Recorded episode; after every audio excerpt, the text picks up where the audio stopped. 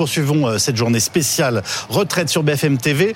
Bonsoir à vous tous. Nous sommes ensemble jusqu'à 20h30 pour ce troisième euh, grand test de la mobilisation contre la réforme des retraites et ce alors que la bataille se joue, vous le savez, euh, désormais à l'Assemblée. Les syndicats ont-ils une nouvelle fois réussi à se mobiliser? A priori, moins de monde dans les cortèges aujourd'hui, 400 000 manifestants à Paris selon la CGT qui en annonçait 500 000 mardi dernier. Surtout, moins de grévistes car la grève a un coût. Nous y reviendrons. La CGT annonçait ce soir 2 millions de mobilisation sur toute la France et des tensions euh, en fin de cortège, hein, Vincent Wantinghem.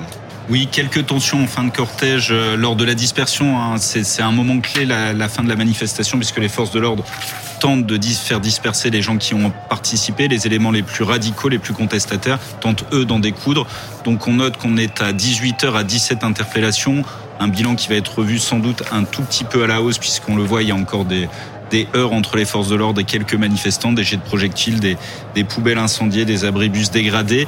Malgré tout, il faut noter que pour la troisième fois, c'est une manifestation qui se passe relativement bien, puisqu'il faut quand même noter, si on met 400 000 le chiffre de la CGT et 17 interpellations, on est sur un ratio relativement faible.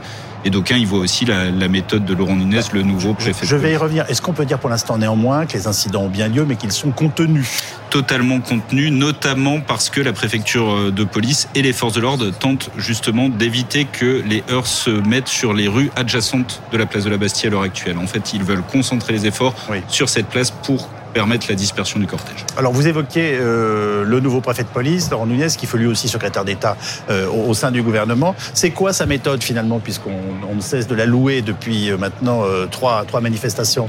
On, on, va parler d'une méthode un peu moins interventionniste peut-être que celle de son prédécesseur Didier Lallemand, qui souhaitait procéder à un maximum d'interpellations pour dès qu'il y avait des échauffourées, interpeller justement les éléments récalcitrants. Là, on le voit, les forces de l'ordre sont un petit peu plus en attente avant que les choses ne dégénèrent, avec une intervention peut-être un peu moins fréquente de ce qu'on appelle les BRAVEM, les brigades de répression contre les actions violentes, qui étaient vraiment la brigade de Didier Lallemand qu'il souhaitait utiliser au maximum. Bon, euh, néanmoins, tout cela reste quand même en, surveillance, même si on le dit pour l'instant, ce qui se passe n'est pas dramatique. Hein, euh, ça relève des. Le, terme qu'on a utilisé jusqu'ici était chauffouré, il rend bien compte de la situation. Tension, oui. Tension. Merci beaucoup Vincent Vantingen. Euh, avec nous pour analyser et commenter euh, cette journée tout à fait euh, particulière, Axel Persson qui est conducteur de train et secrétaire général de la CGT, cheminot de Trappe et de Rambouillet, Loïc Signor, porte-parole du parti macroniste Renaissance, Emmanuel Rivière, politologue et directeur international des études politiques de l'Institut de sondage Comptard Public, ah. et Gaëtan Mélin, chef du service économique et social de BFM TV. Gaëtan, alors un rapide premier bilan quand même de ce troisième round, moins de grévistes et moins de manifestants, même si tout cela reste quand même massif. Oui, tout à fait. Notamment en région, effectivement, où on note une mobilisation donc en légère baisse dans les, villes moyennes de l'ordre de 10%. Euh, même chose dans les villes un peu plus importantes, hein, comme euh, Bordeaux, Marseille ou Toulouse. La mobilisation, il faut le dire, reste forte, mais inférieure en fait à mardi dernier. Alors, euh, cela tient peut-être au fait que samedi prochain, il y aura une autre journée de mobilisation. D'ailleurs, Philippe Martinez ce matin indiqué chez nos confrères d'RTL euh, que euh, justement il faudrait prendre en compte cette deuxième journée de mobilisation avant de tirer euh, le moindre bilan de, de, ces, de ces nouvelles mobilisations. Et puis vous parliez des taux de grévistes, et eh bien oui, là aussi des taux de grévistes qui sont en, en très nette baisse, aussi bien à la SNCF que dans la fonction publique d'État, ou territoriale ou hospitalière. notamment à la SNCF, on passe à 25% de taux de grévistes contre 36,5%. 11,4% dans la territoriale contre 19,4%, 4,19% dans l'hospitalière contre 7,9%, et puis un repli également euh, dans euh, l'éducation nationale, hein, que ce soit le primaire ou le secondaire. Mais encore une fois, une fois tout ceci s'explique. Une journée de grève, ça coûte cher. Et lorsqu'on vous propose deux journées de mobilisation, eh bien, il est certain que certains Français ont préféré se concentrer sur la journée de samedi prochain euh, plutôt que de venir manifester aujourd'hui, même si, encore une fois, si ces chiffres sont en baisse, euh, on le concède, c'est une toute légère baisse. On est d'accord, Vincent Wantinghem, pour l'instant, on n'a pas encore de chiffres officiels de mobilisation du ministère de l'Intérieur. Hein. Le ministère de l'Intérieur n'a pas encore communiqué de chiffres, il devrait le faire dans les, dans les minutes qui suivent. Pour l'instant, le seul chiffre dont on dispose, c'est celui de la CGT qui parle donc de 2 millions de manifestants à l'échelle de la France entière. On, est obligé de compter à chaque fois quand on sait qu'on va affronter un jour de grève, de compter l'argent qui disparaît Oui, bien sûr que puisque contrairement à une idée reçue, non, on n'est pas payé les jours de grève, que ce soit dans le public ou dans le privé. Euh, mais en revanche, vous faites bien de le rappeler, en effet. Mais euh, ce qui est euh, ce qui est certi, une certitude, c'est que oui, ça coûte un peu d'argent, c'est-à-dire on n'est pas payé, on ne perçoit pas de rémunération les jours de grève. Mais si cette réforme venait en, à passer, en revanche, il paraît que ça se renégocie parfois au moment de la reprise du travail, ça peut de temps à autre. Ça, ça, peut si le rapport de force est suffisant, ça peut faire partie des fois, mais ça fait très longtemps que je l'ai pas vu. Par exemple, au chemin de fer, ceci dit, D'accord. ça fait très trop longtemps que je l'ai pas vu. Ouais. Mais ça peut faire partie des, des, issues de fin de conflit en général quand le conflit est victorieux. Hein. J'entends bien. Là, ça peut arriver. Mais ce qui est sûr, c'est en tout cas que peu importe le nombre de jours de grève à faire, ce qui est sûr que c'est si cette réforme venait à passer, on paierait beaucoup plus cher que quelques jours de grève, puisque on perdrait presque deux ans de vie euh, libérés du travail. Et donc euh, ça, évidemment, ça n'a peut-être un coût, euh, c'est-à-dire la grève, mais quelque part cette liberté par rapport à l'asservissement au travail, ça n'a pas de prix. Donc le, ça vaut la peine de se. Bah alors le, le fait qu'il y ait moins de monde aujourd'hui, est-ce que vous pensez que c'est un mouvement qui potentiellement s'essouffle, ou qu'au contraire, je dirais, la pression des salaires était importante dans, dans, les choix de manifestation, sachant que Philippe Martinez ne manque pas de rappeler, et d'ailleurs la plupart des autres leaders syndicaux, qu'ils veulent cette semaine qu'on fasse le bilan en deux parties, hein, c'est-à-dire euh, la manif aujourd'hui et, et, et l'appel à la manifestation de samedi prochain. Oui, après ça c'est cohérent puisque d'entrée de jeu les deux manifestations et les deux initiatives avaient été annoncées de manière simultanée, c'est-à-dire mardi et samedi. Donc Ce qui est assez habile. Oui, donc, Mais- donc forcément il faudra Oui. articuler les deux. Mais après un mouvement c'est quelque chose qui est vivant, c'est-à-dire que c'est jamais linéaire, il y a des hauts et il y a des bas. Et euh, donc euh, sachant que là on peut même pas vraiment parler de bas puisque même si en effet euh, il y a un peu moins de participants, euh, la participation reste massive. Excusez-moi, parce qu'on a une charge des forces, des, des forces de l'ordre en ce moment même. Est-ce que vous pouvez nous décrire la situation? Et je vous redonne la parole tout de suite après. hein. Vincent Eh ben. Donc c'est c'est ce qu'on indiquait tout à l'heure. En fait, les forces de l'ordre sont euh, sur les rues adjacentes de cette place de la Bastille. Elles ne veulent pas que les, les éléments les plus radicaux prennent euh, ces petites rues parce qu'on le sait, il y a encore des véhicules qui sont et euh, C'est là où il y avait des feux de poubelle tout à l'heure, hein, Exactement, c'est là où il y assez avait célèbre. quelques feux de poubelle et notamment du, euh, du mobilier urbain qui a été pris par euh, voilà les éléments les plus radicaux pour en découdre avec les forces de l'ordre. Donc le but de la manœuvre, c'est vraiment de tenter de ramener le plus de monde possible euh, sur la place de la Bastille pour ensuite voilà permettre de disperser plus dans le calme et ne pas faire en sorte que ces éléments se regroupent dans des petites rues où les interventions, on le comprend aisément, sont beaucoup plus délicates. On, va rejoindre nos reporters qui sont donc sur place, place de la Bastille, pour qu'ils nous disent exactement ce qu'ils perçoivent et ce qui se passe euh, en ce moment même euh, en direct à Paris en cette fin de manifestation. Oui, tension en cette fin de cortège de cette manifestation. Alors des tensions qui se, cristallisent pardon, dans les rues adjacentes à cette place de la Bastille. On est ici euh, rue Saint-Antoine et depuis plusieurs minutes, eh bien, des individus euh, lancent divers projectiles sur les euh, forces de l'ordre. Les braves M, vous savez, ce sont ces brigades de répression des actions violentes motorisées viennent d'arriver sur place. L'objectif des, forces de l'ordre aujourd'hui, c'est d'éviter que bien que ces éléments radicaux, ces éléments perturbateurs ne prennent des rues adjacentes pouvoir eh bien euh, se confronter à ces euh, forces de l'ordre. Donc pour l'instant, les tensions eh bien elles sont en train de se cristalliser rue Saint-Antoine et à l'heure où l'on se parle eh bien les CRS avancent vers euh, les euh, individus, ils essaient d'interpeller ces éléments radicaux pour les sortir de la manifestation et les braves M qui sont en train donc de courir vers les manifestants. Euh, tension, de nombreuses chaises, des bouteilles en verre ont été jetées sur ces forces de l'ordre. Ce n'est pas euh, de l'ambiance hein, de cette manifestation aujourd'hui puisque tout s'est déroulé euh, globalement dans le calme. La préfecture de police de Paris annonce 17 interpellations. Il y a eu euh, notamment une agence bancaire qui a été euh, saccagée, des individus qui ont voulu s'en prendre à de nombreux fast-food, de nombreux restaurants sur le trajet de la manifestation. Mais alors que la nuit tombe, eh bien, à Paris, eh bien, les, tensions commencent un peu à être de plus en plus importantes. Intervention, je disais, de la brigade de répression des actions euh, violentes qui tente de contenir ces manifestants sur la place alors que certains d'entre eux tentent de prendre adjacente euh, donc à la place de la Bastille. Nos reporters en, en direct de la place de la Bastille. Euh, Axel Persson, vous qui avez quand même euh, l'habitude des manifestations, on, on sent le moment où ça peut éventuellement un peu déraper, ou alors on voit des personnages qui n'ont rien à faire là et qui viennent perturber la- une manif qui se passe normalement. Enfin, c'est. Non, je pense que tous les manifestants qui sont là manifestent autour des mêmes objectifs. Après, comme Nous sommes bien d'accord, mais je, je- je- je l'ai bien compris. Oui. Mais est-ce que vous voyez arriver le moment où il y a des gens qui vont vous déborder parce qu'ils ne sont pas là pour les mêmes raisons que vous? C'était ça le sens de ma question. Ah Oui, mais je pense encore qu'une Ah, fois que, euh, que tout le monde qui est là, euh, peu importe les méthodes qu'ils choisissent pour manifester sont là pour les mêmes objectifs. Alors, on va pas se cacher d'un autre petit doigt, c'est-à-dire qu'il y a des divergences dans le mouvement euh, sur comment atteindre les objectifs. Nous, en tant que militants ouvriers, on pense que la méthode pour y arriver, c'est-à-dire c'est l'arrêt du travail collectif de manière massive et mmh. coordonnée dans un ensemble de secteurs mmh. pour faire plier le gouvernement et le patronat. D'autres éléments pensent que c'est par le biais, par contre, d'affrontements parfois ciblés avec les forces de l'ordre sur une place, euh, sur une place publique, s'attaquer à des symboles, ce qu'ils estiment être les symboles du capitalisme. Donc vous ne les rejetez pas? bah, En tout cas, vous, si vous, vous, avez bien compris que ce n'est pas forcément nous qui menons, c'est-à-dire le mouvement ouvrier historique qui mène ce genre J'entends bien, mais comme je vous ai fait, j'ai essayé de vous faire bien distinguer les choses au début de ma question, j'ai bien compris aussi que vous expliquez que vous aviez le même, d'une certaine façon, le même combat. C'est pour On a des divergences d'appréciation sur comment il faut mener la lutte, mais en tout cas, ne comptez pas sur moi pour distribuer les bons, les, bons et les mauvais points entre les manifestants.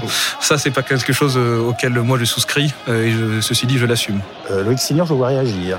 Bah, je trouve que c'est regrettable comme prise d'opposition parce qu'on attend des syndicats traditionnels qui euh, ont le droit et ont toute la légitimité à contester, à montrer leur désaccord avec la réforme. Euh, on attend de vous que vous condamniez ce genre euh, d'exaction et d'agression des forces de l'ordre que je tiens à saluer au passage. J'allais justement vous dire moi que je ne vous mettais absolument pas dans le même panier que ces militants qu'on appelle, alors je ne sais pas s'ils sont, ce sont des black blocs, mais qu'on appelle parfois black blocs. En tout cas, ces éléments perturbateurs. Force est de constater que vous ne faites pas la séparation euh, entre euh, cette lutte euh, faite d'exaction et de violence et la vôtre, et je le regrette et je le condamne. Bah, si vous souhaitez réagir, puisqu'il m'est euh, proposé de, répondre, euh, puisqu'il est proposé de répondre à brûle pour point comme ça. moi, ce que je pourrais dire, c'est que euh, je me méfie toujours de ces de cette dichotomie-là parce que je, j'ai un bon souvenir d'une manifestation, notamment le 18 octobre. C'était quand les raffineries étaient en grève et qu'il y avait les ordres de réquisition. J'ai un très bon souvenir justement des forces de l'ordre qui ont chargé de manière complètement injustifiée, un peu de nulle part. D'ailleurs, le service d'ordre de la CGT, qui a brillamment d'ailleurs résisté et qui a ah tenu bah la ligne. Le service d'ordre de la CGT est connu pour être compétent. Et qui, a brillamment tenu la ligne face à cet assaut justifié. Donc c'est pour ça que bon, euh, commenter des images comme ça. Euh, d'ailleurs, je ne suis plus dans la manifestation puisque je suis ici parmi vous. Ben oui. C'est quelque chose justement que je ne fais pas parce que je ne sais pas, euh, je ne sais pas exactement ce qui se passe, qui c'est qui a commencé. Mais en tout cas, mais... en tout cas, ce qui est certain, c'est que ce que je dis aujourd'hui aux travailleurs qui nous écoutent, c'est que nous, ce qu'on pense que pour gagner ce mouvement, il va falloir rentrer en grève, c'est-à-dire arrêter le travail de manière collective. Et c'est ça qui est la méthode que nous on préconise, avec bien sûr des manifestations de masse, mais avant tout la grève, c'est-à-dire l'arrêt de travail dans les entreprises du privé et du public. Philippe Corbet, comment faut-il qualifier cette situation aujourd'hui euh, au-delà des échauffourées qu'on commentait il y a quelques instants, euh, en termes de mobilisation, de ce qui se passe à l'Assemblée euh, nationale. Enfin voilà, on, est quand même à notre troisième journée de grève. On a un grand rendez-vous de fin de semaine samedi. J'allais vous dire, c'est le rendez-vous entre guillemets familial, ou en tout cas celui où tout le monde peut aller. On, interrogera dans quelques instants nos responsables des, sondages là-dessus. Mais voilà, quel, premier bilan faites-vous de cette journée je, vais vous citer un, responsable important de la majorité qui vient cité à Anne Sora Dubois du service politique du BFM TV, une formule assez euh, significative.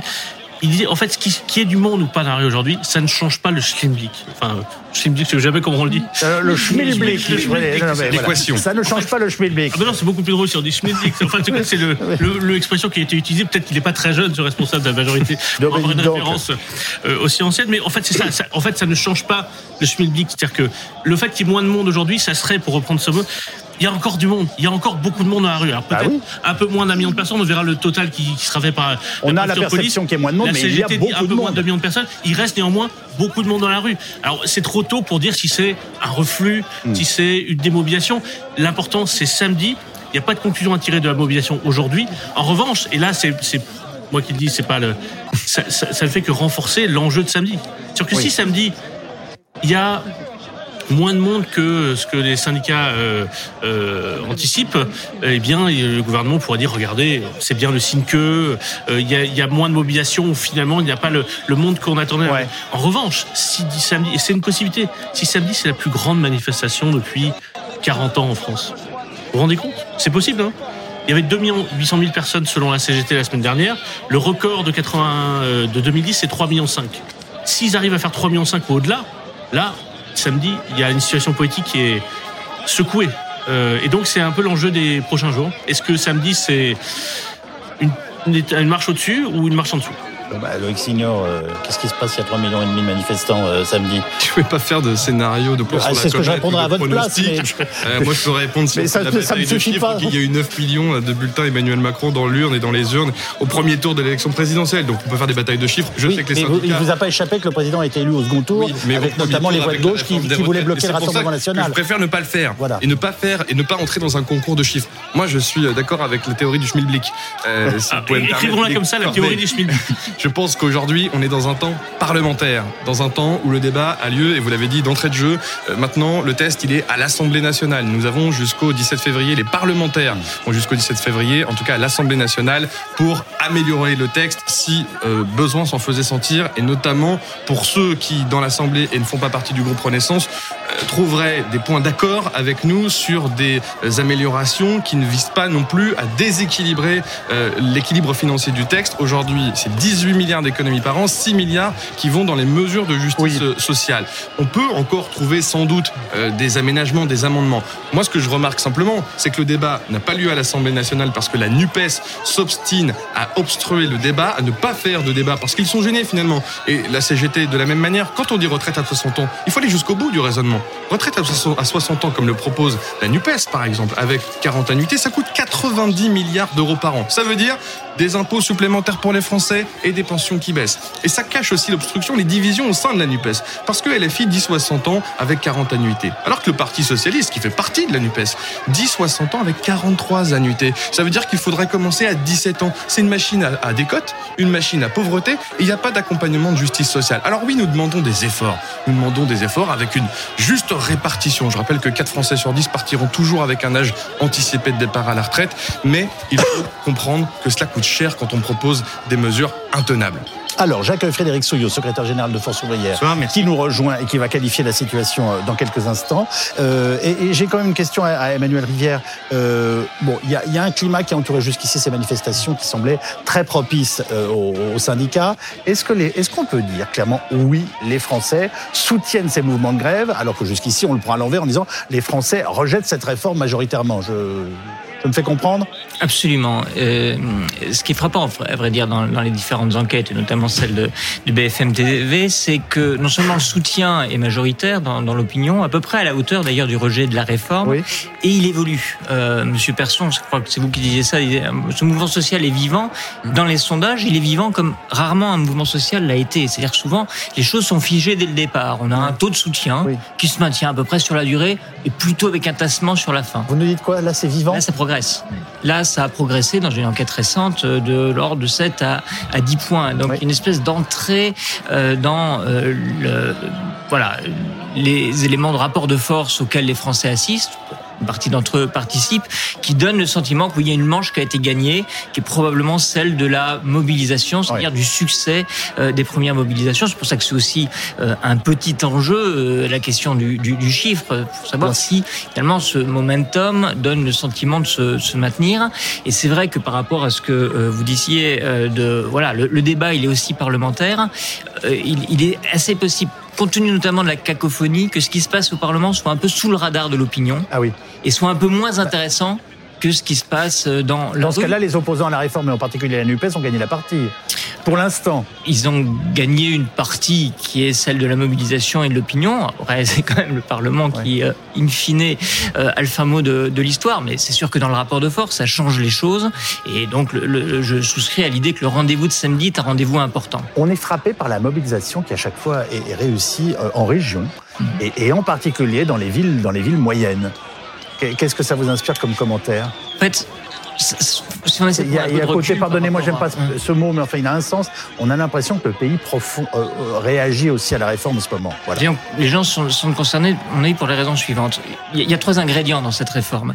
Euh, il y a un premier point qui est euh, est-ce qu'il faut réformer les retraites? Et au départ, majoritairement, les gens se disent on ne peut pas ne rien faire parce qu'il y a un, un fond d'inquiétude sur les retraites. Ah. Il y a une réponse qui a été apportée qui est de dire bah il faut travailler plus longtemps. Et d'après nos enquêtes, nos analyses, c'est un peu là où la boîte de Pandore a été ouverte. Est-ce qu'il faut vraiment travailler plus longtemps? Il y a quelque chose qui est profondément interrogé là. C'est, je pense, un des ingrédients de cette mobilisation. Beaucoup de gens se sentent concernés. Puis le troisième étage, le troisième élément, c'est la réponse, la modalité.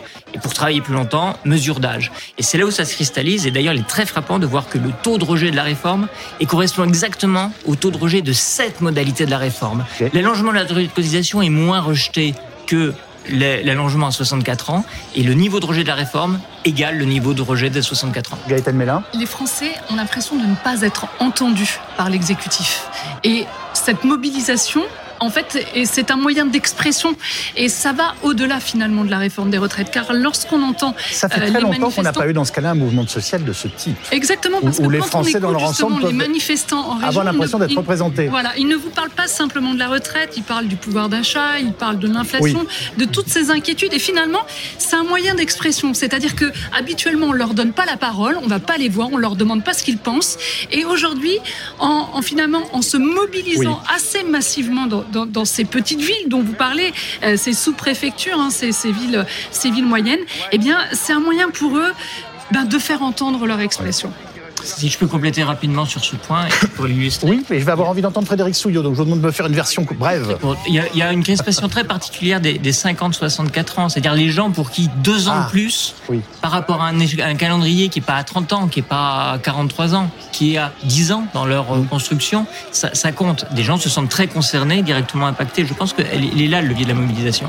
Bon, il y a moins de monde, mais il y a du monde. C'est ce qu'on. S'il faut résumer en deux phrases, Frédéric Souillot aujourd'hui, quel est vous votre bilan?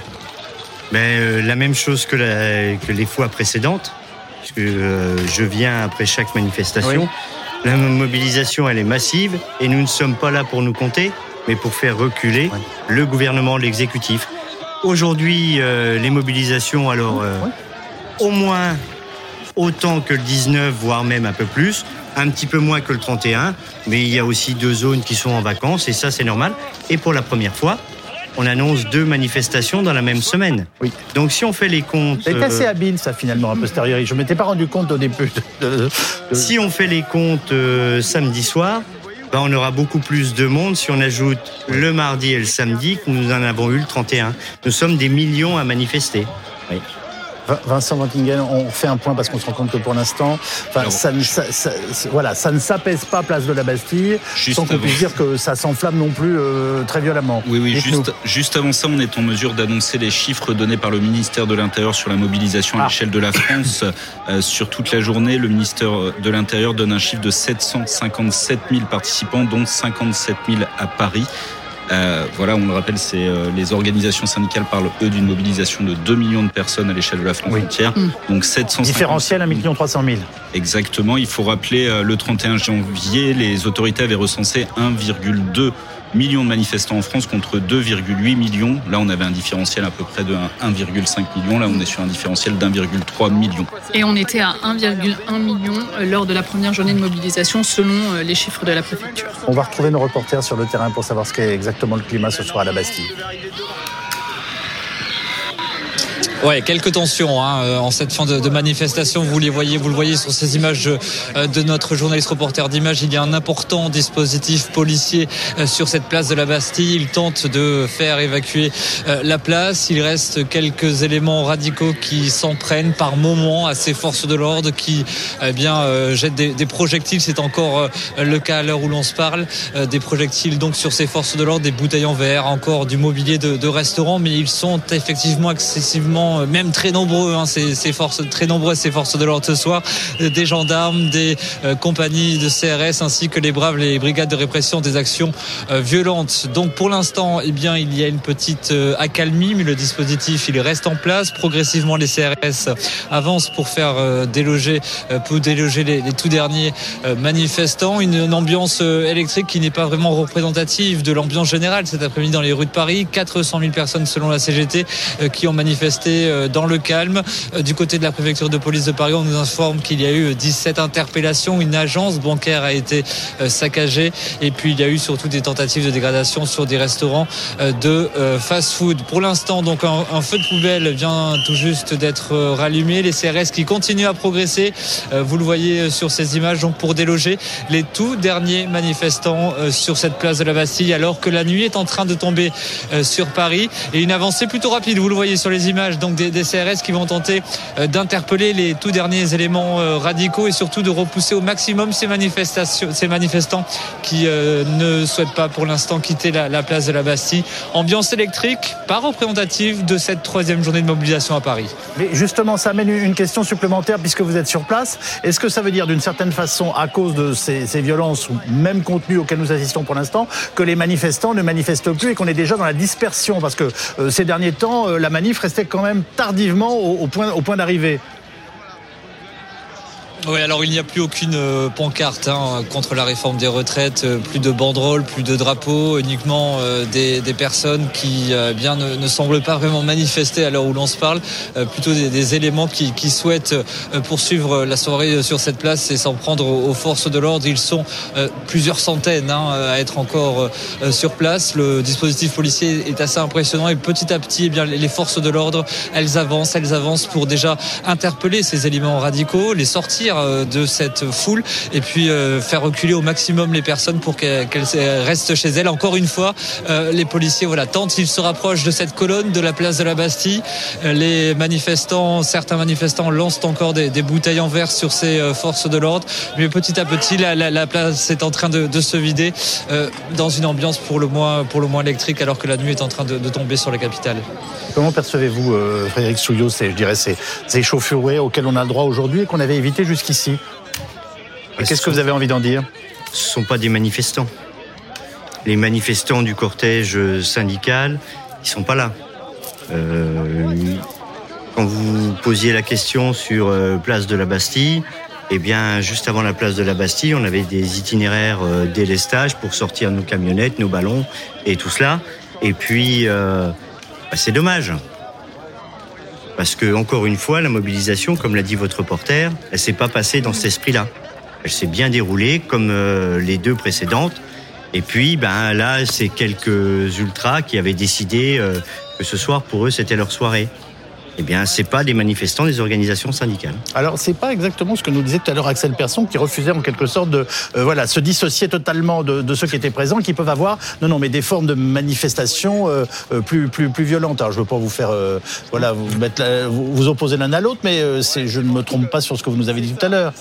Oui, mais je ne suis pas en contradiction avec ce que vient de dire mon camarade de Force ouvrière. Ah, bah c'est bien, alors faites tout le point. Parce que j'avais bien précisé en effet oui. que ce n'était que nous, en tant que militants Entre camarades. quand militants ouvriers, nous, ce qu'on défendait comme méthode de lutte, c'était avant tout la grève, l'arrêt de travail, qui doit se généraliser selon nous dans un maximum d'entreprises. Et c'est ça qu'il va falloir euh, euh, généraliser pour euh, mettre à genoux à la fois le gouvernement, mais aussi le patronat qui est promoteur de cette réforme derrière le gouvernement.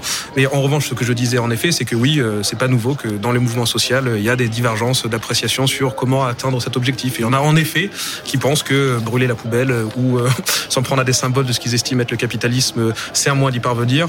Moi, je pense humblement que c'est peut-être pas sur ça que nous, en tout cas en tant que militants ouvriers, on va mettre l'accent pour gagner. C'est ça que j'ai dit, pour puisqu'on est tous capables d'un peu de nuance, je pense. Absolument, et, et, on a, et on a besoin de nuance surtout dans les moments où, on, où il n'y en a pas forcément dans la rue. Je vois pas de nuance quand on dit qu'on veut ah. mettre le gouvernement à genoux, quand on euh, lutte contre les symboles du capitalisme, que le patronat serait derrière cette réforme. Ils ont été consultés, hein, les patrons, les représentants des organisations patronales. Ils n'étaient pas tous d'accord avec toutes les mesures d'ailleurs que compose euh, cette réforme, et notamment l'index senior, parce qu'on parlait des, des seniors oui. et on a alors, des faut rappeler ce dont, on, ce dont oui, il s'agit parce que, excusez-moi, mais alors plus, il a beaucoup évolué. Là là. Et d'ailleurs, c'est peut-être pas, je le dis humblement, la mesure la plus importante pour les seniors, parce qu'il y a aussi la retraite, la retraite progressive, il y a aussi euh, le contrôle médical à 61 ans pour voir s'il y a possibilité ou non euh, de continuer. Euh, Pardonnez-moi, là vous, vous venez de nous présenter un plat et vous, nous, vous non, faites l'ensemble de la carte. Je, je, je Alors commençons par le, le, par, voilà, par le plat. Cet index senior, et je vais expliquer du coup oui. ce qu'il s'agit, mais c'est pas la, la, la, mesure la plus importante en ce qui concerne les seniors. L'index senior, ce que nous nous avons proposé, c'est que chaque entreprise publie euh, ses euh, emplois de seniors, donc à partir de 50 ans, fasse la transparence absolue euh, sur son emploi de, de senior. Pas chaque entreprise, soyez précis. Non. Alors, au début, c'était 3000 euh, salariés. Ensuite, on est passé à 1000. Aujourd'hui, nous, ce qu'on souhaite, c'est d'avoir des, des, entreprises de plus de 50 salariés. C'est d'ailleurs une proposition du Parti Renaissance qui va être proposée à l'Assemblée nationale par les députés euh, Renaissance et qui sera concertée ensuite par les partenaires sociaux qui vont pouvoir faire du dialogue social en entreprise sur cette question-là. Et ensuite, il y aura des sanctions et de la contrainte si les entreprises ne respectent pas euh, ces, cet index. La publication de cet index et surtout l'emploi de ces, de ces seniors. Et donc, en réalité, je pense que le patronat n'est pas derrière, par exemple, cette mesure, comme vous le dites. Le patronat, le grand patronat, le grand méchant patron n'est pas derrière la réforme des retraites. Et je voulais rebondir sur ce que vous disiez, monsieur. Oui, il y a d'autres solutions qui existent. Bien sûr, il n'y a pas que le décalage de l'âge légal. Il y a aussi la hausse des impôts. Et ça, c'est ce que propose la CGT. C'est ce que propose la NUPES. C'est ce que propose la France Insoumise. 90 milliards d'euros, ça coûte la retraite à 60 ans. C'est 750 euros d'impôts de plus par Français par an. Ça, c'est une possibilité. Ou alors, on peut aussi baisser les pensions. Euh, dire à nos retraités d'aujourd'hui hein, qu'on va baisser leurs pensions pour préserver le système de retraite. Après, il y a les propositions euh, de la France insoumise ou des Verts, du droit à la paresse, de taxer les milliardaires. Mais ça, je pense que les Français ont compris que ce n'était pas réaliste. Mais vous, vous êtes glissé le droit à la paresse, c'est pas très élégant. Un dernier mot, un dernier mot là-dessus. Oui. C'est aussi pour ça, je pense, que euh, les rapports, les sondages sont vivants, comme vous le dites, je reprends votre expression, parce qu'on assiste à des mensonges. Et ça, forcément, quand on ment en français, eh ben, les Français doutent encore un peu plus. Ah, J'entendais alors, Daniel bah, Simonet tout à alors, l'heure. il va falloir qu'on ait Frédéric, Souillot vous répond. Allez-y. faut qu'on ait un petit peu d'honnêteté- d'honnêteté Ah intellectuelle. bah, J'aimerais bien. Parce que vous dites euh, mentir aux Français. Depuis quand vous expliquez qu'on va pouvoir baisser les pensions et le reste? Votre index Depuis senior, le là. début, hein, depuis la campagne présidentielle. Non, non, c'est Si. faux. C'est Et faux. vous voulez baisser les pensions? Non, non. Mais c'est ce que vous vous dites et c'est faux. Regardez ce qu'a dit le corps. Franchement, moi, je suis intéressé de Oui, savoir bah, comment bien vous sûr, bah, vous augmentez le taux d'emploi des 55-64 ans de 10 points. Comme ça. Ah non mais Nous, et, nous faisons, et vous, nous vous les le aides, les, Nous avons eh ben, le regardez, regardez les aides publiques. Vous voulez récupérer 18 milliards, vous avez C'est pas les supprimé, C'est pas les mêmes. vous avez Le- supprimé Loïc Signor, je vous propose 18 d'écouter Frédéric milliards de vous ensuite. monsieur. Donc, vous pouvez nous raconter la vie que vous ne connaissez pas. Alors, Le monde du dans le monde du privé, donc je la Oui, connais, bah, tant mieux, tant mieux. Et ben donc, si vous aviez travaillé dans le monde du privé, Je vous prendriez pas la retraite comme cela. J'ai travaillé à 16 ans, cher monsieur. Ah bah tant J'ai mieux, bah moi j'ai aussi. petits boulots. Oui. J'ai été journaliste. Eh bien, j'ai fait des études. Très très bien, monsieur. j'ai Et c'est pour ça que vous pouvez donner des leçons à tout le monde. je dis Aujourd'hui, connais le monde du travail. 93% Je connais des salariés actifs ne veulent Vous pas d'un recul de, l'âge de travail. Je départ. pense que je le connais même mieux. Parce que moi, je Ah réserve bon pas mon temps syndical au travail. Ah bon Voilà. Moi, j'ai connu le travail. Vous- J'ai même fait vous- vous- grève, si ça vous intéresse, Comment cher monsieur. J'ai même fait grève. Et alors, vous aviez Non, mais- droit, et c'est constitutionnel la grève. Oui. Mais aujourd'hui, ne venez pas nous donner des leçons. Je ne vous donne pas de sur- leçons. Vous dites Mais que je ne connais pas le monde du travail. Je le connais Non, parfaitement, non. cher monsieur. C'est pas ce que j'ai dit. Si J'ai dit, vous l'avez pas pris dans le bon sens. C'est Chacun- l'emploi. responsable C'est l'emploi le problème. et du sens qu'il prend. C'est Moi, je pas vous dis autre chose. simplement que le chômage a Mais aujourd'hui, la on est au taux de totalité chômage des- le plus bas depuis 2011. Vous pouvez le contester, c'est une réalité. On est au taux de chômage au plus bas depuis 2011. Oui, bien sûr. Oui, oui. Vous le contestez Non, c'est pas ce que je dis. Ah, C'est pas ce que je suis en train de ah ben, dire. j'en suis ravi.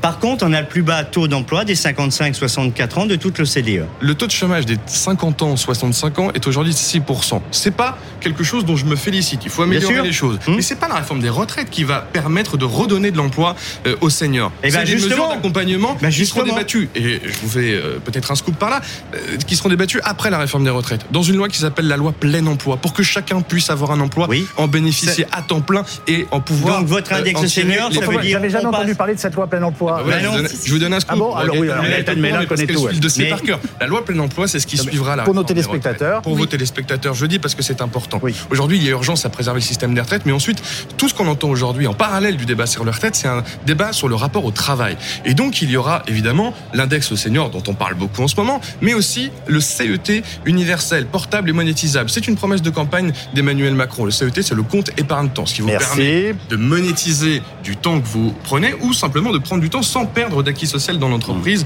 et euh, de temps de vacances et de Et- temps de salaire. Et donc ça, ce seront des mesures qui seront proposées. Le dividende salarié, l'intéressement participation abaissé aux entreprises de 50 salariés, tout ça, ce seront des propositions qui seront faites après la réforme des travails et qui viendront, je le crois, humblement, répondre à certaines interrogations des Français aujourd'hui qui s'expriment en on- marge du débat La- sur la la- réforme des Ce retraites. que vous voulez vous qu'on- appelle ce que vous voulez les syndicats à ce participer à ces discussions. ce Parce que- c'est non mais on, du participe, on participe à toutes les discussions et on l'a fait sur tout le long des concertations. Et lors des concertations, toutes les organisations syndicales vous ont dit pas de recul de l'âge de départ, pas d'allongement de la durée de cotisation. C'est ce qui explique les mobilisations d'aujourd'hui. Ce que vous n'entendez pas, d'ailleurs. Alors, simplement. Pardonnez-moi, je vous interromps. Je fais, je fais un point juste parce que on, on a vu une, je sais pas comment faut dire, appeler ça un mouvement de police tout à fait particulier. Vincent Ventigem, ça a l'air plutôt de se calmer euh, à, la, à Bastille. Et je veux bien, en quelque sorte, une nasse qui s'installait autour euh, de, la, place elle-même. Que, s'est-il passé? Et on redonne la parole, bien entendu, à nos invités. Alors une nasse peut-être, mais avec une porte de sortie, puisque le but c'était euh, voilà de ramasser les derniers manifestants encore présents sur les lieux et qui ne souhaitaient pas partir, pour justement les engager vers la voie de la sortie et leur expliquer que la manifestation était désormais terminée et qu'il fallait se disperser. On attend encore un bilan très précis de la préfecture de police quant aux interpellations, parce que pour l'instant on a un bilan à 18 h donc qui remonte un peu, qui faisait état de 17 interpellations. Oui. On se doute que ce bilan sera revu un petit peu à la hausse, euh, mais là, visiblement, après les dernières heures et les, les, dernières tensions qui sont apparues, notamment dans les rues adjacentes, on voit les forces de police ont sécurisé le secteur et le but, c'est de convaincre les derniers participants à rentrer chez eux. Là, là on voit le, les, les, images parisiennes et ce qu'on sait ce qui s'est passé à l'échelle du pays en termes de maintien de l'ordre et éventuellement des chauffourées s'il y en a eu. Alors pour l'instant, on n'a aucune remontée sur des échauffourées. Ce qui veut dire qu'elles n'ont pas eu lieu. Ce qui veut dire que visiblement il n'y a pas eu de tension. On le sait lors de la dernière manifestation, il y avait eu quelques éléments à Marseille, notamment quelques événements pardon, qui s'étaient produits à Marseille, mais là rien n'a été signalé pour l'instant. On ne doute pas qu'on aura un bilan très précis un petit peu plus tard, mais à ce stade, nous n'avons pas connaissance de heurts ou de tensions qui seraient apparues en province. Bon, je vous ai interrompu alors que vous étiez en train de, de répondre à Luc Signor. Que, que, que, que vouliez-vous lui dire finalement? Que ce soit l'index senior ou le reste, quoi que vous vouliez faire, la totalité des organisations syndicales, 93% des salariés actifs, une majorité de citoyens vous dit pas de recul de l'âge de départ, pas d'allongement de la durée de cotisation. Et vous comptez entendre ou écouter à quel moment? On vous a écouté, vous l'avez même rappelé. Vous bah avez non. eu l'occasion de vous exprimer. Et d'ailleurs, je m'en félicite. Vous ne nous avez pas écouté.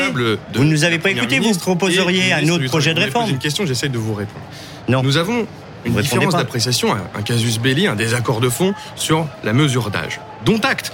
Maintenant, les concertations, les négociations, les discussions ont eu lieu entre le gouvernement non. et les Concertation, syndicats. pas négociation. Maintenant, maintenant, c'est un temps parlementaire. Et nous oui. euh, verrons quelle issue donneront les parlementaires à ce texte. Mais respectez, s'il vous plaît, la Constitution. Ce ne sont pas les syndicats, avec tout le respect que je vous dois, qui font la loi. Prenez en compte les discussions qui pourront avoir lieu après l'examen du texte dans l'entreprise. Le dialogue social, j'y suis attaché. Vous aussi. Je vois qu'on peut avoir des points d'accord sur des mesures concernant le rapport au travail, pas sur la mesure d'âge. J'ai bien compris. Mais laissez-nous exercer le mandat qui a été donné par les Français au président de la République et aux députés du groupe Renaissance Horizon Modem pour faire passer ce texte et nous verrons à l'issue de l'examen ce qu'il faudra en faire. Mais il y aura d'autres mesures, d'autres concertations, d'autres discussions et qui sont, je crois, plus en lien avec les débats que nous avons aujourd'hui Ah, sur le rapport au travail. Axel Persson pour la CGT Cheminot et on ira refaire un tour euh, rapide sur place, euh, place de la Bastille. Oui, en fait, je pense aussi que, certes, ceci dit, les discussions sur le taux d'emploi des seniors elles sont intéressantes parce que c'est aussi Oui. le quotidien de beaucoup de salariés, notamment qui dépassent 55 voire 60 ans, qui Bien de sûr. fait se retrouvent souvent sans emploi, même s'ils sont pas officiellement en retraite. Je le vois, y compris moi en tant que conducteur de train, même passé 50 ans, hein, même si l'âge de retraite a recu- a reculé, on voit que notamment les restrictions médicales, puisqu'on doit passer des visites médicales assez Oui. régulières, à partir de 50 ans, c'est là où ça commence à tomber. Donc certains arrivent à atteindre 60 ans, hein.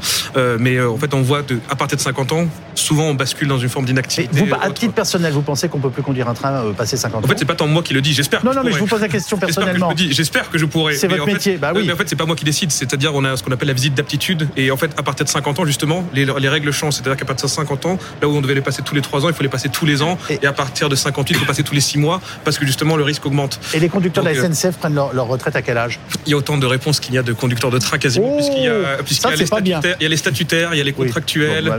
Il y, a, il, y a, il y a plein de cas, cas différents. Moi, par exemple, dans mon cas personnel, comme j'ai commencé assez jeune, en gros, je pourrais partir dans l'état actuel des choses vers 57 ans et demi. Dans, ça bougera eaux-là. Non, pour l'instant, ça bougera pas. Pour l'instant, ça bougera pas. Mais, ça euh, bougera pas. mais ceci dit, ceci dit, juste pour replacer, parce Oui. qu'il y a des cas spécifiques. En fait, cette question sur les retraites, c'est pas un débat euh, qui commence maintenant. Ça s'inscrit dans un temps long, dans la confrontation entre le mouvement ouvrier et le patronat et ses représentants politiques. C'est-à-dire que la retraite à 65 ans ou 64 ans, c'est pas nouveau. Ça date pas de 2022. 65 ans, c'est l'âge de départ qu'on pratique en 1910 déjà. Et quand on regarde les débats à l'époque, Rien n'a changé. et quand on regarde les débats à l'époque, c'est les mêmes déjà à l'époque. hein. C'est-à-dire que les ouvriers, le mouvement ouvrier, il dit la retraite, ce sera la retraite demain, on va pas l'atteindre en Il vous a pas échappé que la durée du travail euh, a changé euh, et que fait. les conditions de travail, présent- heureusement, se sont améliorées. mais justement, ce qu'on voit aujourd'hui, c'est que jusqu'à présent, le mouvement ouvrier arrivait à imposer le progrès social, c'est-à-dire réduction du temps de travail à la fin dans la semaine. On passait des 48 heures aux 40 heures, aux 39 puis aux 35. Et la, et la même chose, on a réussi à reculer l'âge de départ de la retraite de 65 à 60 ans, au point même que d'ailleurs, quand l'âge de départ à 60 ans avait été instauré, euh, beaucoup de salariés s'attendaient que l'étape prochaine, ce serait justement les 55 ans, voire les 50 ans. D'ailleurs, c'est un peu l'idée après la Deuxième Guerre mondiale, c'était que progressivement, on allait Ah rapprocher. non, mais on a, eu, on a tous eu des fantasmes fous, mais, c'était, non, le sens de l'histoire. C'était le sens de l'histoire. Oui. Aujourd'hui, justement, non, on cette essaie de histoire, tourner dans le sens, dans le sens inverse de Peut-être que vous n'acceptez pas que l'histoire est une fin à certains moments sur certains domaines. Mais ce que vous venez de nous dire, en tout cas, est intéressant. Vous voulez réagir, Emmanuel Rivière, pardon. C'est vrai que le- les conditions de travail ont changé et que la, la pénibilité du travail est plus la même. Mais euh, notre civilisation a un peu changé aussi et est apparue dans nos cycles de vie tels qu'on se les représente. Ce moment. Euh, après l'activité et avant euh, que la vieillesse nous limite dans nos possibilités, qui fait partie désormais de la société française comme de société occidentale, ce moment de, de vie pour soi, de vie pour le monde associatif, de vie pour les loisirs, de vie pour s'occuper de ses petits-enfants. Ça n'existait pas, ça, il y a 100 ans, l'idée qu'on puisse avoir un temps euh, qui est préservé. Et c'est vrai, quand on entend les gens en parler de ce moment de la retraite à laquelle ils aspirent, euh, on a l'impression que c'est cette espèce de petit morceau de paradis qu'on cherche à préserver, faute de croire euh, à l'autre paradis, euh, ce qui n'est pas étonnant dans une société qui sécularise. Et c'est pour ça que l'amputé de deux ans, euh, c'est vrai que ça apparaît comme une espèce d'écorchure qui rend les choses un peu compliquées. Moi, Si le paradis est sur Terre, c'est mieux. et, c'est un peu ça l'idée, Oui. c'est qu'on n'a pas non seulement non seulement on n'a pas de planète B, mais on n'a pas on n'a pas de vie au-delà. Gaëtan Mélin, et, et on va refaire un tour à la Bastille. Non, c'était juste pour répondre à votre question parce que concernant le, le statut des cheminots euh, qui euh, permet euh, en fait aux conducteurs de partir, de, de demander l'ouverture de leurs droits à partir Oui. de 52 ans. La réforme va les faire passer à 54 ans et effectivement à partir de 57 ans, ils peuvent partir à la retraite sans décote. Donc euh, pour les conducteurs. Avec 43 de, avec Avec 43 de bien cotisation. sûr. hein. Oui. 43 années, hein, quand même.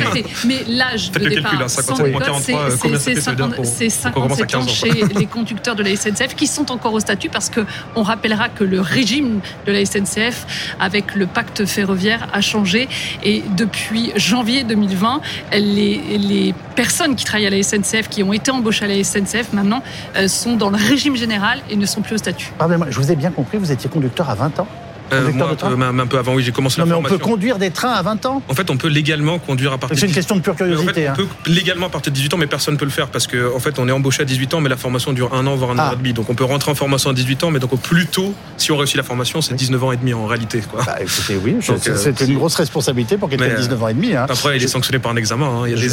J'entends bien, mais c'est voilà, je pense que beaucoup de nos téléspectateurs le découvrent. Euh, on, repart retrouver nos, nos reporters sur la place de la Bastille. Quelle est la situation au moment où nous parlons?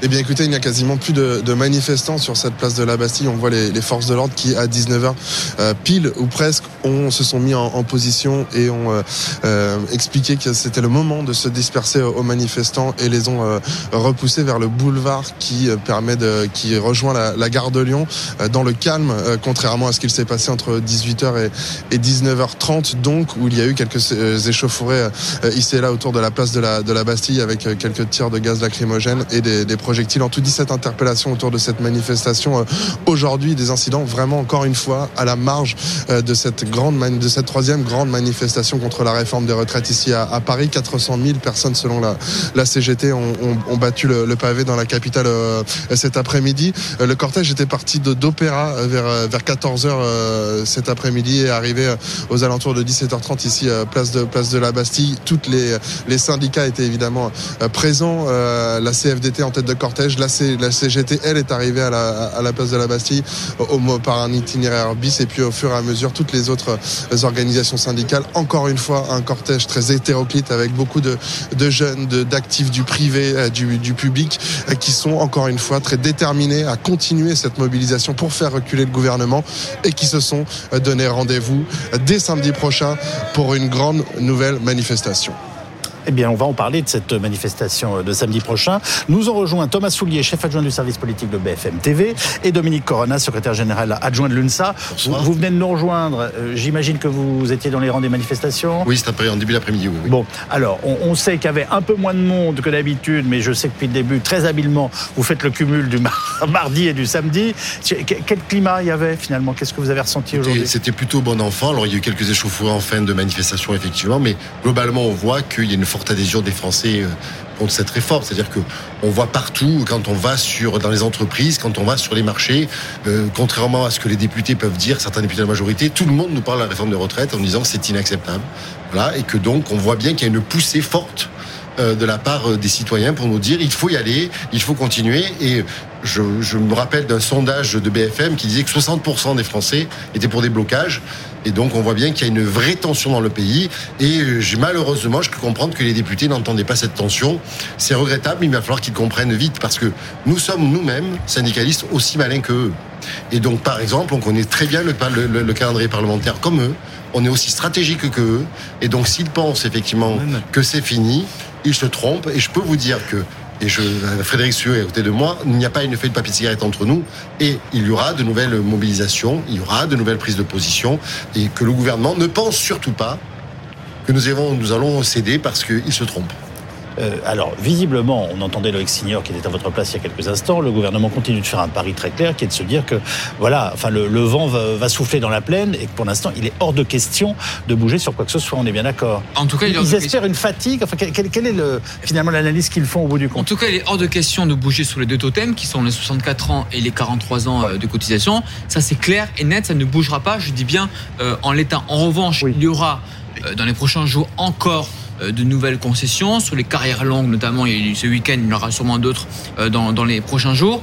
En tout cas, ce soir, l'exécutif ne fanfaronne pas. On ne dit pas ça y est, c'est gagné. Il y a un petit peu moins euh, de manifestants et il y a moins de grévistes. On considère que le vrai test, ça sera samedi. si samedi, il y a encore un peu moins de monde, on pourra considérer au sommet de l'État que ça y est, ça commence un petit peu à faiblir. En revanche, aujourd'hui, ce n'est pas perçu au sommet d'État comme une journée eh bien, de victoire pour euh, l'exécutif. Donc on ne crie pas victoire, on ne va pas fanfaronner euh, ce soir et on considère qu'il vaut mieux faire profil back parce que même s'il y a moins de manifestants, il y a quand même aujourd'hui, il y a eu beaucoup de monde dans la rue. Et la question sera de savoir si finalement, même s'il y a une très très forte mobilisation samedi prochain, si on dépasse octobre 2010, si on franchit la barre des 3 millions 700 euh, 000 manifestants, euh, est-ce que effectivement ça sera suffisant euh, pour que le gouvernement l'entende ou bien est-ce que finalement les organisations syndicales vont devoir passer à la vitesse supérieure avec des blocages, avec des grèves reconductibles, en fait, rentrer dans un mouvement beaucoup plus dur qu'aujourd'hui. Laurent Berger, euh, au départ de la manifestation euh, tout à l'heure, indiquait que finalement, le fait que les manifestations se passent bien, euh, que ce soit bon enfant, que tout soit sous contrôle, eh bien, il avait le sentiment que le gouvernement n'entendait pas cette mobilisation française et que finalement, eh bien, il faudrait peut-être être beaucoup plus dur pour que pour obtenir gain de cause. Alors, est-ce que ça veut dire qu'en mars prochain, une fois que les vacances seront passées, eh bien, ces organisations syndicales euh, vont euh, finalement franchir, franchir le pas et aller vers un, mouvement euh, plus, plus difficile. D'une phrase. Rapidement, parce que je dois aller à l'Assemblée nationale. Même s'il y a 3 millions de manifestants samedi, même 4 millions, je vous le dis, Gaëtan, il n'y aura pas de retrait du texte samedi soir ou dimanche. Oui, Ce que cherche l'exécutif, c'est de trouver une majorité à l'Assemblée avec les Républicains et c'est de ne pas de répondre à la rue. En tout cas, c'est la stratégie actuelle. Alors, en attendant dimanche et euh, après cette mobilisation aujourd'hui dans les rues de Paris, le débat a repris au Parlement. Bonsoir Anne-Sora Dubois, merci beaucoup de nous rejoindre. Les débats sont-ils aussi houleux qu'hier Absolument. Vous ne serez pas déçus. On en est à presque 9 heures de discussion sur, sur, ce, sur cette réforme des retraites au sein de l'hémicycle et les, députés viennent à l'instant, pardon, je vais y arriver, de démarrer l'examen de l'article premier seulement. Jusque-là, ils avaient seulement étudié l'article liminaire et les débats sont régulièrement, régulièrement ponctués par cette phrase du ministre du Budget et des Comptes publics, Gabriel Attal, qui ne cesse de répéter retirez vos amendements d'obstruction. Voilà, journée à nouveau très houleuse, quasi 100% retraite, y compris pendant la séance de questions au gouvernement. La Première ministre a défendu son ministre du Travail accusé de favoritisme. Il a, il conserve toute ma confiance, mais aussi celle du président. Vous avez compris, le gouvernement est pas prêt de lâcher son ministre du Travail, qui est la figure qui porte cette réforme des retraites.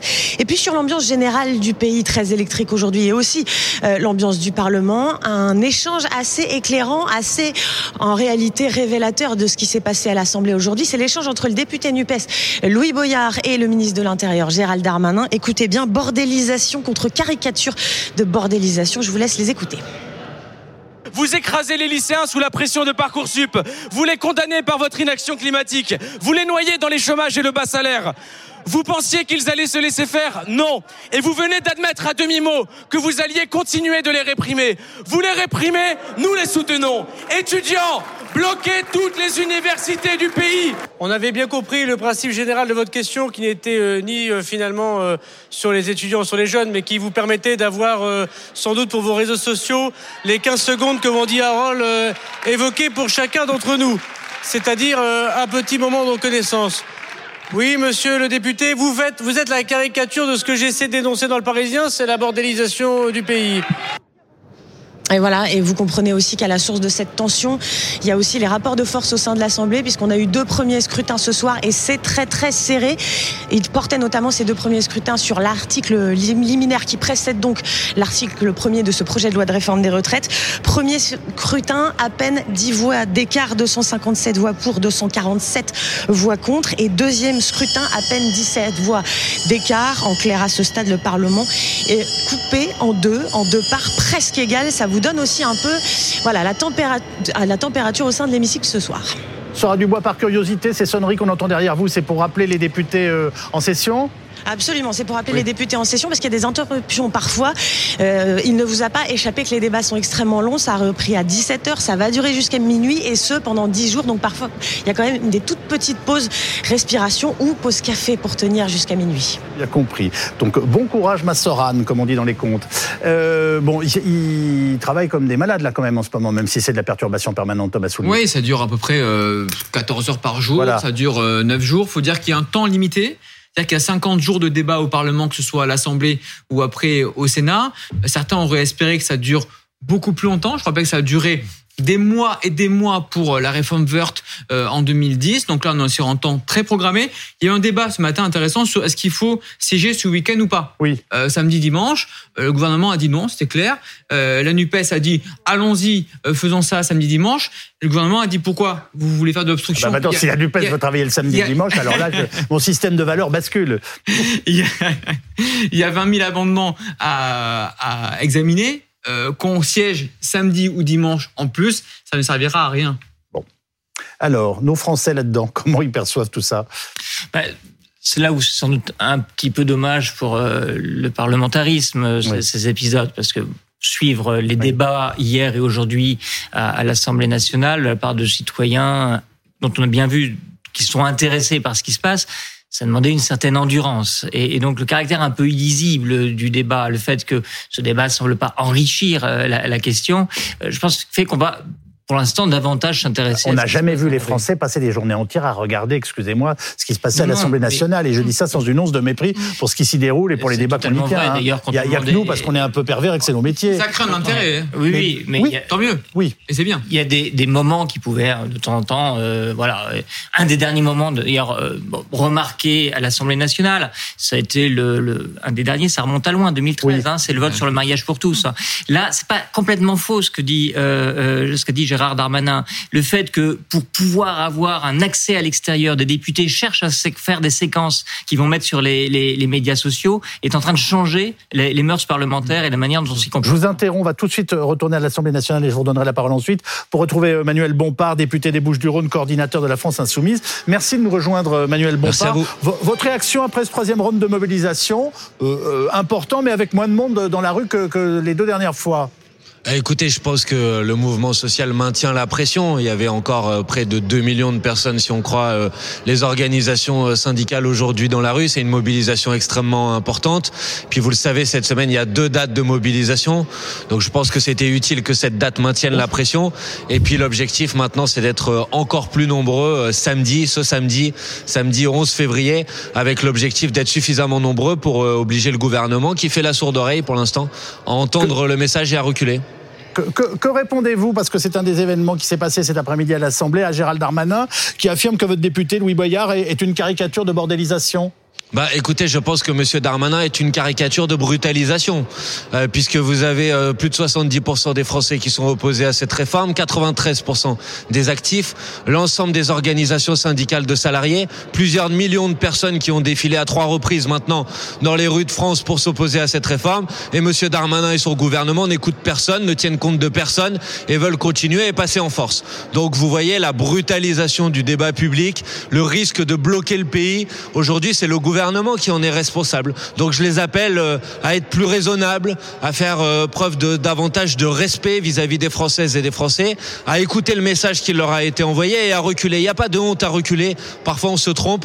Le mieux c'est de s'en rendre compte le plus rapidement possible pour éviter que le pays soit dans une situation encore plus difficile dans les prochaines semaines. Les deux représentants euh, syndicaux qui sont sur notre plateau ont été stupéfaits de vous entendre dire, en annonçant les chiffres de mobilisation, si l'on en croit les, les, les, les syndicats, vous voulez leur, les rassurer leur répondre? Euh, Non, mais je crois que c'est une formule qui consiste à dire que les chiffres des organisations syndicales sont effectivement de près de 2 millions de personnes. Si euh, ah, voilà, bon, et je sais bien que vous allez me dire euh, que les chiffres de la police seront peut-être plus faibles. C'est la vie, mais dans tous les cas, il y avait beaucoup de monde. Bon, et ça, je pense que personne ne le conteste. Et donc, c'était une troisième journée de mobilisation encore très réussie. Et je pense que la volonté de tous aujourd'hui, c'est de faire en sorte que la prochaine manifestation qui a lieu samedi soit encore plus nombreuse, encore plus massive, encore plus déterminée que euh, la troisième manifestation qui a eu lieu aujourd'hui. Bon, les amendements, vous continuez de, de bloquer le système? Non, nous ne bloquons rien du tout. Nous faisons notre travail parlementaire. Et faire notre travail parlementaire, c'est amender, c'est faire des propositions alternatives, c'est proposer de retirer un certain nombre d'articles de ce projet de loi qui sont très mauvais. Euh, c'est pouvoir crédibiliser et montrer qu'il y a d'autres possibilités de financement. Et donc, euh, les droits constitutionnels des parlementaires, c'est notamment celui de pouvoir déposer des amendements.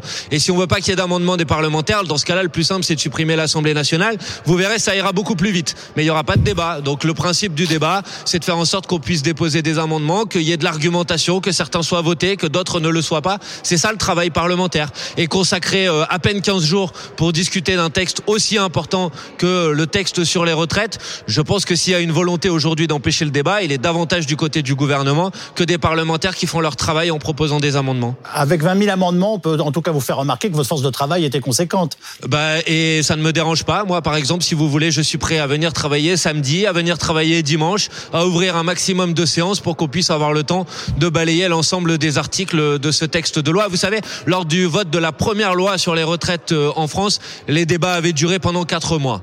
Donc euh, je pense que c'est pas absurde de considérer qu'on peut passer plusieurs mois, plusieurs semaines à discuter d'un sujet aussi important que celui sur les retraites. Vous savez, hein, retirer deux ans de vie à la retraite des Françaises et des Français, c'est pas un détail qu'on règle comme ça en quelques jours à l'Assemblée nationale. En effet, mais justement, on serait tenté de vous dire, la façon de faire évoluer les choses n'est pas de bloquer le système avec 20 000 amendements, mais au contraire, de, discuter au fond mais euh, vous savez, nous discutons au fond. Nous ne bloquons pas le système. Les amendements que nous proposons sont des amendements qui sont des amendements de fond. Et vous verrez dans les débats, dans les discussions, que les prises de parole que nous avons pour défendre ces amendements sont des prises de parole sur le fond. Nous faisons un travail qui est le travail de parlementaires et nous portons la parole de euh, cette immense majorité des Français qui sont opposés à cette réforme et qui nous demandent de faire notre travail, de assumer la responsabilité pour laquelle on a été élu à l'Assemblée nationale, c'est-à-dire en l'occurrence s'opposer à ce texte texte de loi sur les retraites. Une question euh, de, Thomas Soulier, chef adjoint du service politique de BFM TV, et on vous libère. On va se parler franchement. Vous avez deux intérêts. D'abord, à arriver rapidement à l'article 7 qui concerne les 64 ans. Deuxième intérêt, à pousser le gouvernement, à les inciter à faire un vote et donc dégainer le 49-3. Donc en clair, pourquoi vous ne retirez pas la majorité des amendements pour faire ces deux choses-là? C'est dans votre intérêt politique même. Mais je je sais pas pourquoi. En tout cas, je pense que vous n'êtes pas très bien placé pour déterminer ce qui est dans notre intérêt politique. Pour ce qui pour ce qui Je vous donne cette question. donc. non, non, mais il n'y a pas de problème. Mais pour ce qui concerne euh, la stratégie qui est la nôtre, euh, vous allez souffrir qu'on va la discuter nous-mêmes. Euh, et on Et c'est prendra quoi Parce qu'on a du mal à la voir. C'est laquelle votre stratégie Mais notre, notre stratégie, c'est de nous opposer pied à pied, ligne par ligne, article par article, amendement par amendement à cette réforme des retraites pour faire en sorte qu'elle ne puisse pas voir le jour. Et de ce point de vue-là, nous faisons notre travail d'amendement. Les amendements que nous déposons, ils sont utiles, ils sont nécessaires pour éclairer le débat public. On va débattre notamment pendant les prochaines heures euh, de euh, quelles sont les nouvelles ressources, de quelles pistes de financement alternatifs euh, on pourrait mettre sur la table, puisque le gouvernement semble dire qu'il y a besoin d'aller chercher de l'argent, ce que je conteste, parce que le rapport du Conseil d'orientation des retraites n'est pas du tout aussi dramatique que ce que le ministre a répété hier à la tribune de l'Assemblée nationale. Je pense que vous pouvez comprendre que pour le débat public, c'est utile d'avoir des amendements dans lesquels on propose des pistes de financement alternatifs en mettant à contribution les plus hauts salaires, en mettant à contribution les dividendes. Tout ça, c'est un sujet qui mérite d'être discuté dans l'Assemblée nationale. Merci beaucoup Manuel Bompard, Merci député des. Bouches-du-Rhône et coordinateur de, de la France Insoumise. Euh, le, le rapport droite-gauche en ce moment euh, et de sympathie pour les, pour les partis euh, politiques euh, dans, dans notre pays, il en est où? Ben, il en est que là, dans notre baromètre, baromètre comptable public pour euh, le Figaro Magazine, on a battu le record du nombre de gens qui se sentent proches d'aucun parti politique. Ah bah, Pas de 40% des Français. C'est grave. Hein. Oui, et les partis euh, qui, euh, voilà, qui sont les acteurs majeurs de, de, de, de, la, cette séquence parlementaire se partagent entre euh, 5 pour les moins bien placés et 15% des, des, des sympathisants. Oui. Le, le, le, balancier penche euh, à droite. Alors après, on pourra avoir un débat sur où on inclut euh, Oui, oui. la République en renaissance entre la gauche et la droite. Mais euh, la, les, les forces de gauche, euh, toutes mises bout à bout, euh, pèsent difficilement 25%, ce qui est euh, un vrai décalage avec euh, effectivement l'assentiment qu'il y a euh, autour de certaines positions, propositions, et ce, euh, ce qui est en train de se passer autour du monde du travail. C'était très frappant par rapport au débat qu'on a eu tout à l'heure de voir que dans une enquête récente, obligé de choisir entre la hausse de le recul de l'âge légal et la hausse des cotisations, les gens choisissaient un peu contre toute attente la hausse des cotisations, donc une perte de pouvoir d'achat immédiate. Je pense que voilà, il y a, il y a un débat qui s'est ouvert dans le débat, qui est euh, la- la- le, le rapport euh, au travail et le rapport de non pas à la valeur travail, les gens qui sont attachés, mais à ce que on conçoit autour du monde du travail. Mais vous, vous êtes d'accord tous les deux à ce qu'on prélève un peu plus d'argent sur les cotisations des salariés? Ah mais attendez, les cotisations employeurs. Enfin, il manque Mais quand oui. même, il manque quand même autour de la table. Euh, quand même un élément essentiel. Où sont les employeurs Où sont les employeurs Sur les plateaux télé, on les voit pas. À la radio, on les voit pas. Dans la concertation, on les a pas vus. On les voit nulle part. On les entend, mais on va dire qu'ils sont assez discrets, voilà, les- mais qui mais- frappent mais- pas la mais porte. oui. Pourquoi Pourquoi Parce que souvenez-vous quand même, au moment de la réforme systémique, il y avait une conférence des financeurs qui avait été mise en place. Ils étaient là. Et là, comme par hasard, ils sont plus là. Et on les entend plus. Or, moi, je suis désolé, je rappelle toujours la même chose. François Bayrou, lui-même, a proposé un point d'augmentation des cotisations sociales à l'employeur. 7 à 8 milliards d'euros. C'est pas moi. Oui. C'est François Bayrou. On est dans un pays où jamais le chômage a été aussi bas depuis des années. Euh, ce qui veut dire que euh, l'action du gouvernement, en tout- cas en ce domaine, a été plutôt une réussite. Euh, Est-ce que vous croyez que c'est le moment, en effet, d'augmenter les cotisations? Et est-ce que vous ne pensez pas que la protection sociale a joué un rôle d'amortisseur essentiel et que c'est pour la démocratie sociale et pour notre pacte social aussi extrêmement important Est-ce que d'affaiblir notre protection sociale aujourd'hui, c'est pas affaiblir aussi la productivité de demain? C'est ça les vraies questions. Et donc du coup, est-ce que les employeurs n'ont pas une responsabilité aussi sur ce sujet? Bien nous, nous pensons que oui. Et nous pensons qu'effectivement, ils devraient être là et de dire aussi on doit y participer. Parce qu'ils en ont besoin comme nous. Parce qu'aujourd'hui, la, la facture qu'on présente, c'est seulement les salariés qui la règlent. C'est tous les salariés qui prennent deux ans de plus. C'est personne d'autre. Quand il y a eu le quoi qu'il en coûte, on était d'accord pour euh, sauver les entreprises, l'emploi et tout ce qui allait avec. Mais aujourd'hui, la facture, elle est présentée à qui? Seulement aux travailleurs. La contracyclicité qu'on a mis en place pour l'assurance chômage en disant quand ça va mieux, eh bien, euh, on est moins indemnisé, ben, il faudrait la contracyclicité sur les aides publiques aux entreprises. Et pas autre chose. On va écouter euh, Philippe Martinez de la CGT qui, lui, euh, appelle largement à l'ampleur du mouvement.